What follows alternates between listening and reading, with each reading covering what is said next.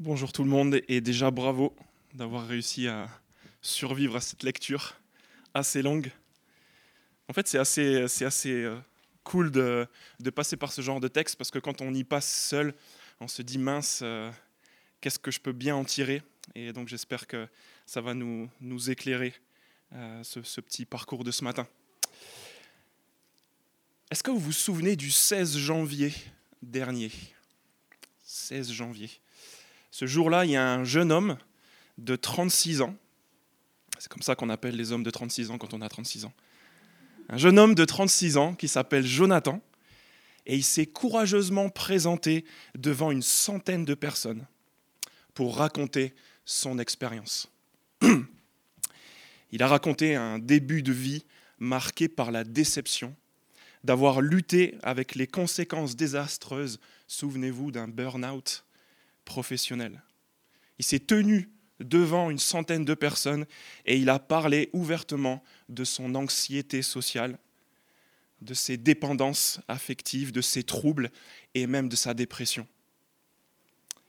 Il a parlé du fait qu'à cette époque, quand il était plongé dans toutes ces choses, il était amer surtout à cause du silence et de l'inaction de Dieu, le Dieu dont il avait entendu parler depuis son enfance. Il nous a raconté, là, en se tenant devant nous, tout ce qu'il avait entrepris pour s'en sortir et qui ne fonctionnait pas. Et il en est arrivé à cette conclusion où il a dit, en fait, j'ai touché le fond, j'étais au bout, j'avais plus aucune solution. Et ce jour-là, il a commencé à faire volte-face. Il s'est tourné vers le Dieu qui fuyait jusqu'ici pour lui demander d'être soutenu, au moins ça, et consolé, au moins pour cette journée. C'était assez fou pour moi cette histoire, c'était marquant, je m'en souviens encore, c'est pour ça que je reviens là-dessus. Je le voyais là, je n'ai pas vu en vrai, j'ai dû regarder sur YouTube, mais il disait comme un nouvel homme devant nous le jour de son baptême, mes circonstances, aussi difficiles soient-elles, ne sont jamais une preuve de l'absence de l'amour de Dieu pour moi. Il disait, je veux rappeler à mon âme dépressive, déçue, les promesses de Dieu. Il disait, je sais que Dieu est intéressé par ma confiance plutôt que de me sortir de mes déceptions. Et il finissait en disant, ce qui me manquait à l'époque, c'était l'humilité de reconnaître que j'avais besoin de lui. Et vous? Comment est-ce que vous réagissez face aux déceptions Vous savez, ces choses qu'on a perdues, qui nous font mal, ces choses qu'on sait, on, voudrait, on aimerait qu'elles soient différentes. Comment est-ce que vous réagissez à ces choses-là? En fait, c'est la question à laquelle l'auteur veut nous faire réfléchir dans la suite de son récit. Comment est-ce qu'on réagit à toutes ces choses qui nous déçoivent, qu'on aimerait bien voir différentes? Parce que, euh, Alice nous l'a rappelé, même si Dieu a fait la promesse que, ce monde euh, euh, brisé ne durerait pas, dans Genèse chapitre 3 verset 15, il a promis une, porte de sortie avec la tête du serpent qui serait écrasée. Le fait est que le monde rêvé, présenté en détail dans les deux premiers chapitres, n'est plus qu'un souvenir lointain. Au chapitre 4, les hommes qui naissent sont des gens déçus, affligés.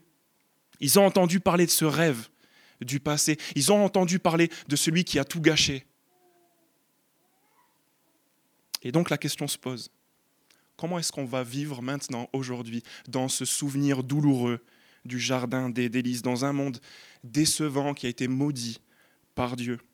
Il y a deux réponses à cette question.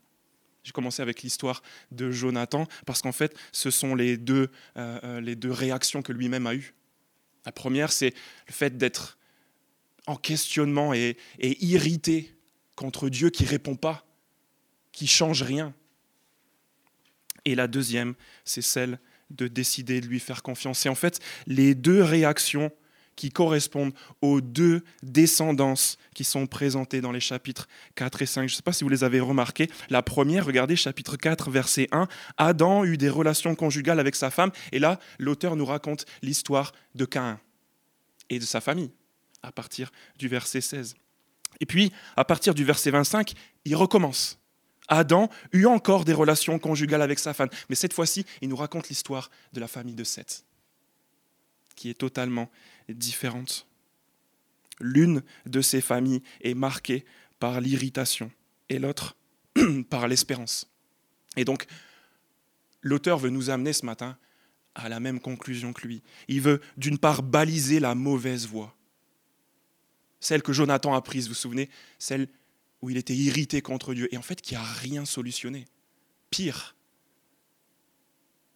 qui l'a fait plonger encore plus profondément dans ses problèmes. Et la seconde, il veut qu'on fasse le plein en fait. Le plein pour continuer sur cette deuxième voie de l'espérance, qui peut être décourageante parce que l'espérance, c'est son principe, on ne voit pas grand-chose. Mais c'est la voie qu'on doit emprunter. Alors voilà ce qu'on va faire ce matin avec lui. On va stopper la spirale de l'irritation, je l'espère, et raviver l'espérance de la consolation. Ce sont les deux euh, parties qui sont notées sur votre bulletin. Regardons d'abord cette histoire d'irritation. D'où vient cette irritation? Il commence dans les 15 premiers versets. On a lu cette histoire tragique d'une situation, en fait, assez banale, mais qui tourne au vinaigre. Il nous raconte dans les deux premiers versets la naissance de Caïn et de son frère. Plutôt euh, banal pour nous, c'est nouveau à l'époque, mais, c'est plutôt banal pour nous. Et puis, dans les versets 3 à 5, il y a une situation un peu difficile à déchiffrer. Vous avez vu ce qui se passe. Au bout de quelques temps, Caïn fit une offrande des produits de la terre à l'Éternel. On comprend qu'il fait un cadeau à Dieu. 4. De son côté, Abel en fit une des premiers-nés de son troupeau et de leur graisse. Son frère fait la même chose, même si on voit qu'il y a quelque chose de bizarre. On ne comprend pas bien tout ce qui se passe, mais ça, semble peut-être différent. Ce qui est certain, c'est ce qu'on voit juste après, c'est vraiment différent. L'Éternel porta un regard favorable sur Abel et sur son offrande, mais pas sur Cain et sur son offrande. Cette situation, aujourd'hui, on peut un peu mieux la comprendre, mais elle est quand même un peu bizarre, un peu obscure. il, se passe quelque chose à l'intérieur des, personnages qui sont décrits là. On a peu d'informations très probantes, mais on sent, on sent que ça sent mauvais. On sent qu'il se passe quelque chose qui finit par être révélé. Une irritation, une grande irritation, et un air sombre dans le verset 5. Cain fut très irrité et il arbora un air sombre. Situation plutôt normale, un peu difficile à comprendre, mais à l'intérieur, on voit que ça commence à bouillir. Et Cain est irrité. Il n'est pas content de ce qui est en train de se passer. Il arbore un air sombre. Et cette irritation, elle commence à bien se voir, même si on ne comprend pas bien comment ça marche, d'où ça vient. On voit bien comment ça fonctionne. Regardez, il est, irrité contre Dieu, puisque Dieu lui adresse la parole au verset 6. L'Éternel dit à Cain, Pourquoi es-tu irrité? Pourquoi abordes-tu un air sombre? Vous entendez la voix de Cain il répond pas. Il veut pas répondre. Dieu continue de lui parler. Il lui parle au verset 9. Où est ton frère Abel? Et là, Cain répond, mais il dit, je ne sais pas. Suis-je le gardien de mon frère? Si je dois faire le sous-titre, il dit, laisse-moi tranquille, ce n'est pas mon problème. J'ai rien à voir avec toi. Le silence, le, le refus de communiquer suite à cette irritation. Et, et, et Cain, en fait, est irrité contre Dieu, mais il est irrité aussi contre les autres et contre son frère. On voit que cette histoire se termine au verset 8 avec le fait de commettre l'irréparable, le premier fratricide. On voit les, les dessous de cette irritation, verset 7, quand Dieu explique que, que, que, cette irritation, laisse l'occasion à une bête prête à bondir, que Dieu appelle le péché, de faire son office. On voit que c'est dangereux ce qui est en train de se passer, même si on ne comprend pas bien d'où ça vient et comment ça fonctionne. Mais, mais c'est pas bon, ça, ça annonce pas du bon. Et Cain cède quand même. Vous voyez l'idée? Il est, il est au courant du danger, il sent que ça sent pas très bon il connaît l'histoire de ses parents, mais il capitule. Et il entre dans une spirale destructrice qui ne va pas pouvoir arrêter en fait. Normalement, on est censé stopper cette spirale de l'irritation. En tout cas, c'est ce que l'auteur veut, veut qu'on fasse nous. Et donc l'avantage que nous, on a sur Cain, c'est qu'on voit la scène de l'extérieur. c'est qu'on peut voir ce qui est en train de se passer, on peut tout doucement s'identifier à ce qui arrive, et surtout on peut constater ce que ça produit. Cain ne pouvait pas le faire. Nous, on a cet avantage ce matin. Et ça, le fait de voir ce que ça produit, ça peut être un bon remède contre cette spirale qui vient de démarrer. Après les versets 3 à 8, avec cette description de, de, la situation, dans les versets 9 à 15, on commence à voir les conséquences, d'abord personnelles, de ce, de, de ce choix de Cain de capituler. Et ensuite, dans les versets 17 à 24, on voit les conséquences familiales de ce choix, tout ce que ça engendre dans les générations qui suivent. Regardez d'abord les conséquences personnelles de, de, de, ce choix de Cain, directement à partir du verset 9 jusqu'au verset 15. Qu'est-ce qu'on trouve là? On trouve ce qu'on a trouvé au chapitre 3, mais, mais en, en, plus gros, en fait, en plus grave. Les choses s'aggravent au verset 11. La malédiction est plus pesante encore et la distance grandit. Désormais, tu es maudit chassé loin du sol qui s'est entr'ouvert pour boire le sang de ton frère versé par ta main. La malédiction est encore plus pesante qu'un lui-même est maudit et il est chassé encore plus loin que ses parents. Le travail, verset 12, devient encore plus décevant et difficile. C'était déjà, c'était déjà pas évident, mais Dieu rajoute au verset 12, Quand tu cultiveras le sol, il ne te donnera plus toutes ses ressources. Et au-delà de ça encore, tu seras errant et vagabond sur terre. Cain va perdre tous ses repères, toute sa sécurité. Et Cain le sait bien, il réalise ce qui est en train de se passer au verset 13. Ma peine est trop grande pour être supportée. Cette réalisation de Cain, elle glace le sang. Pour lui, il est trop tard. Il est désormais loin de Dieu, au verset 16, il est obligé d'habiter le pays de Nod à l'est d'Éden. Et surtout, il est en danger de mort. Au verset 14, on lit la fin du verset 14. Toute personne qui me trouvera pourra me tuer. Il est dans, une insécurité totale. voyez l'idée? La conclusion de tout ça, c'est que Cain a voulu écouter son moyen de s'en sortir, le, fait de s'irriter contre la situation là et contre Dieu et contre les gens qui sont autour de lui. Et en fait, il a fait qu'aggraver encore son problème. Ce qui le décevait déjà, ça grandit encore plus. Ça, c'est son cas à lui, mais pour sa famille, dans les versets 17 à 24, c'est exactement la même chose. C'est comme s'il jette un petit caillou du haut de la montagne et on entend que ça gronde et que ça grandit. Bien sûr, vous me direz, tout n'est pas pourri, et c'est vrai. Il y a une ville qui se construit, au verset 17. Il y a des gens qui apparemment passent du bon temps sous les tentes près de leurs troupeaux, verset 20. Il y a même des gens qui jouent de la musique au verset 21 et d'autres qui font des progrès techniques au verset 22. Mais on a lu cette liste de noms pour une bonne raison, c'est qu'en fait, il nous faut compter jusqu'à 7. Il faut voir ce que ça donne à la longue. Peut-être que cette attitude, sur le, sur le, sur le moment, ça change pas grand-chose. C'est pas si terrible que ça, mais comptez avec moi jusqu'à 7. Comptez le septième descendant de cet homme Cain qui a pris le choix de, de, de, de céder à l'irritation. Et vous arrivez avec moi à l'Émec, dans les versets, euh, euh, je vais y arriver, 23, 24, 25 les mecs, qui est cet homme? C'est le septième descendant d'Adam, passant par Cain.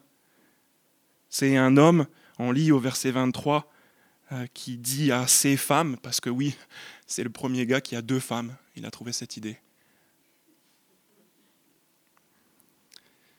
trouve un homme qui a deux femmes et qui est tellement fier de lui, tellement fier de sa violence, parce que c'est, c'est un meurtrier en fait, qui se, qui se pavane de jouer et de profiter de la grâce de Dieu. Il dit, prêtez attention à ce que je dis. J'ai tué un homme pour ma blessure et un enfant pour ma contusion. Et vous savez quoi? Qu'un, il devait être vengé sept fois. Mais moi, il va m'en falloir soixante-dix-sept fois. Au comble de cette famille, les mecs, voilà ce que ça donne. Le choix de Cain qu'est-ce qui pourrait bien arrêter ça? Déjà, on, observe les conséquences ces choses-là et ça donne pas trop envie. Mais qu'est-ce qui va bien pouvoir arrêter? Qu'est-ce qui aurait bien pu, même à l'époque, arrêter cette spirale horrible de l'irritation qui grandit? Peut-être comme Jonathan dont je parlais tout à l'heure. L'idée c'était d'arrêter de courir loin de la main de celui qui pouvait soutenir Cain avant que tout parte en vrille. Vous avez remarqué ce que Dieu fait au fur et à mesure des, versets qu'on a lus? Regardez le verset 1. Adam eut des relations conjugales avec sa femme Ève. Elle tomba enceinte et mit au monde Cain. Et elle dit, elle, Ève, qui est loin du rêve, qui a connu ce jardin des délices, qui a été chassée par Dieu, qui est maudite. Regardez bien ce qu'elle dit. J'ai donné la vie à un homme avec l'aide de l'Éternel. Dieu, c'est celui qui aide, même dans la malédiction. C'est pas tout. Regardez verset 4. Dieu n'est pas quelqu'un quelqu'un de lointain qui a juste maudit les hommes, qui leur a dit dégager, qui veut plus entendre parler d'eux. Au verset 4, qu'est-ce qui se passe? L'Éternel porta un regard favorable sur Abel. Il regarde ses petits-enfants les enfants d'Adam et, Ève, et il voit bien qu'ils ne font pas les choses correctement, mais il, leur est favorable. Il les aime au fond. Et pas juste les petits-enfants qui sont sages, comme Abel. Il aime aussi les petits-enfants qui sont pas sages, comme Cain, puisqu'il communique et il encourage avec, il encourage Cain au verset 6. Pourquoi es-tu irrité, Cain pourquoi abordes-tu un air sombre? Il le prévient, certainement si tu agis bien, tu te relèveras. C'est possible, fais demi-tour. Mais si en revanche tu agis mal, oh le péché est couché à la porte, à ta porte, et ses désirs se portent vers toi. Mais toi, domine sur lui. Voyez l'appel le, de Dieu à Cain. Relève-toi, domine sur lui. Allez, bouge. Dieu, c'est celui qui aide, qui regarde favorablement malgré la, malédiction, qui communique, qui encourage. Il rappelle aussi avec patience. Il offre l'occasion de s'en sortir. Au verset 9 encore, comme il l'a fait avec son père. Dieu dit à Cain, où est ton frère Abel? Vous vous souvenez cette, phrase Où es-tu? Adam, il recommence. Où est ton frère Abel? Il y a encore l'occasion de répondre. J'ai fait une bêtise. Dieu, c'est celui qui défend aussi. Il dit, le sang de ton frère crie de la terre jusqu'à moi. Il va falloir défendre, il va falloir rendre justice. Dieu, c'est celui qui protège et qui fait grâce, même aux coupables. Regardez bien ce que Dieu fait avec Cain une fois qu'il a cédé à l'irritation verset 15. Si quelqu'un tue Cain, Cain sera vengé sept fois, et l'Éternel mit même un signe sur Cain, afin que ceux qui le trouvent ne le tuent pas. Cain, il a fait son choix ouvert devant Dieu. Il lui a dit, laisse-moi faire. Cain doit être chassé au loin. Il a peur maintenant d'être tué, et Dieu prend soin de lui. Imaginez, on, quitte cette, histoire. Imaginez Cain maintenant, euh, il arrive à Narbonne il arrive de Narbonne, pardon, à la gare de péage de Toulouse Sud. Et ça vous arrive peut-être des fois quand vous arrivez là, si vous prenez des vacances là-bas. C'est le mauvais moment, c'est bondé. Il y a du monde partout. Toutes les lignes sont prises pour le péage. Il sait qu'il va passer un mauvais quart d'heure, une mauvaise demi-heure ou peut-être plus. Et comme tout le monde, il choisit une file.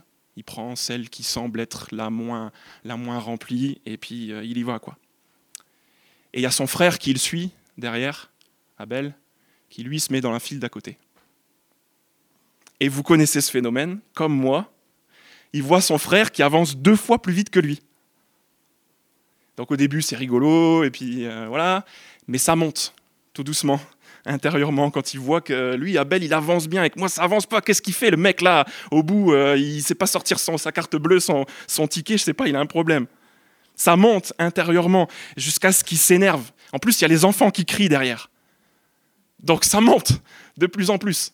Et à l'intérieur de la voiture, on voit bien que Cain, il va pas bien. Et à l'extérieur de la voiture aussi, les gens voient bien que Cain rigole plus trop. Et alors Cain commet l'irréparable. Il s'énerve, il déboîte tellement fort qu'il explose son embrayage, il passe devant son frère, mais sans, sans, faire attention. Et en fait, il, emboutit la voiture de, devant et il emboutit la voiture de devant son frère dans la file d'à côté.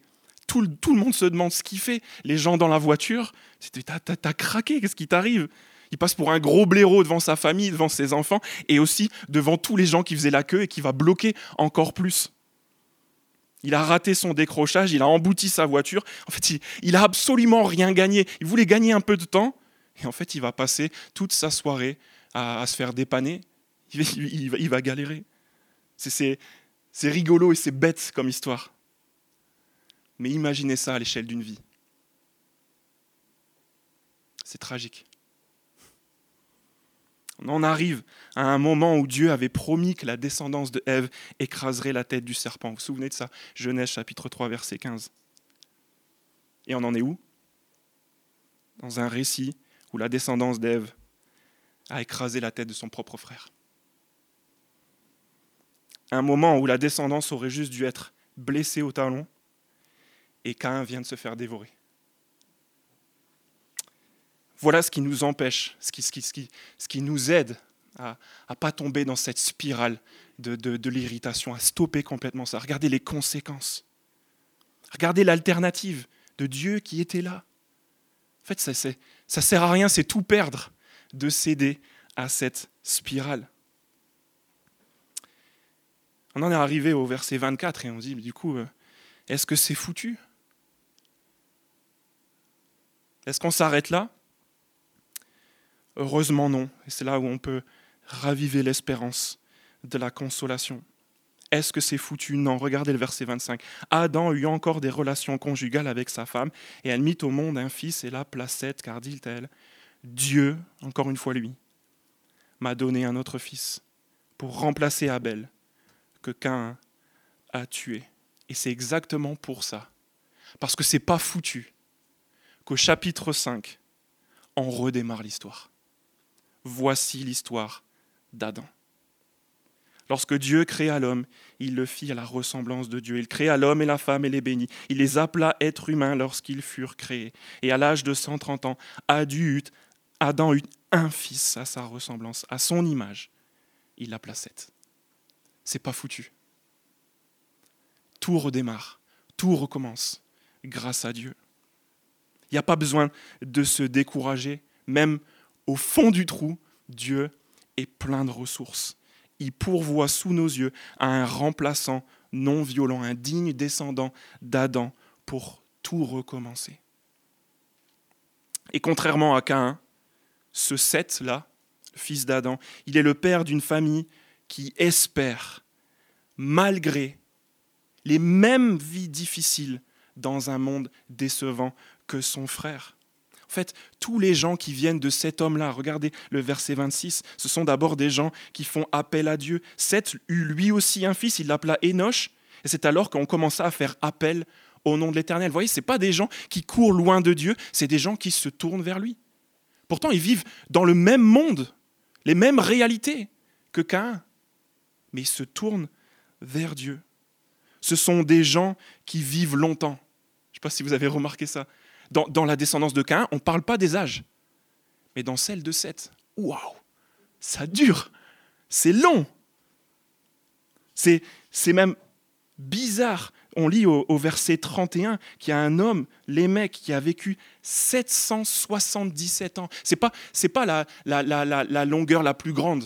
Il y en a qui vivent 900 ans, mais, mais 777 ans, ça c'est un bon symbole pour dire que la vie dure pas juste longtemps, elle est pleine elle est bonne, elle est heureuse.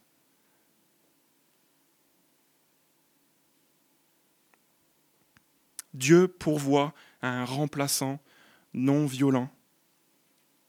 Il nous montre une famille qui fait appel à lui, qui vit longtemps. Il nous montre aussi dans cette famille qu'il n'est pas loin. Il y a des gens, verset 21, qui marchent même avec lui. À l'âge de 65 ans, Enoch eut pour fils Métuchéla, et la particularité d'Enoch, regardez, il marcha avec Dieu pendant 300 ans. Et vous savez quoi? Au comble de cette famille-là qui se tourne vers Dieu, qui marche avec Dieu, Vous savez ce qu'on trouve? Comptez avec moi jusqu'à 7. Dans cette famille-là, en, miroir à Lémec, cet homme qui avait deux femmes, qui était violent, qui abusait de la grâce de Dieu, on trouve une proximité et une amitié dans le même monde, affolante, entre Enoch et Dieu. Je continue de lire après le verset 22, le verset 23. Enoch vécut en tout 365 ans. Ça c'est bizarre, ça ne dure pas aussi longtemps que les autres. Pourquoi? Enoch marcha avec Dieu, puis il ne fut plus, parce qu'il avait pris.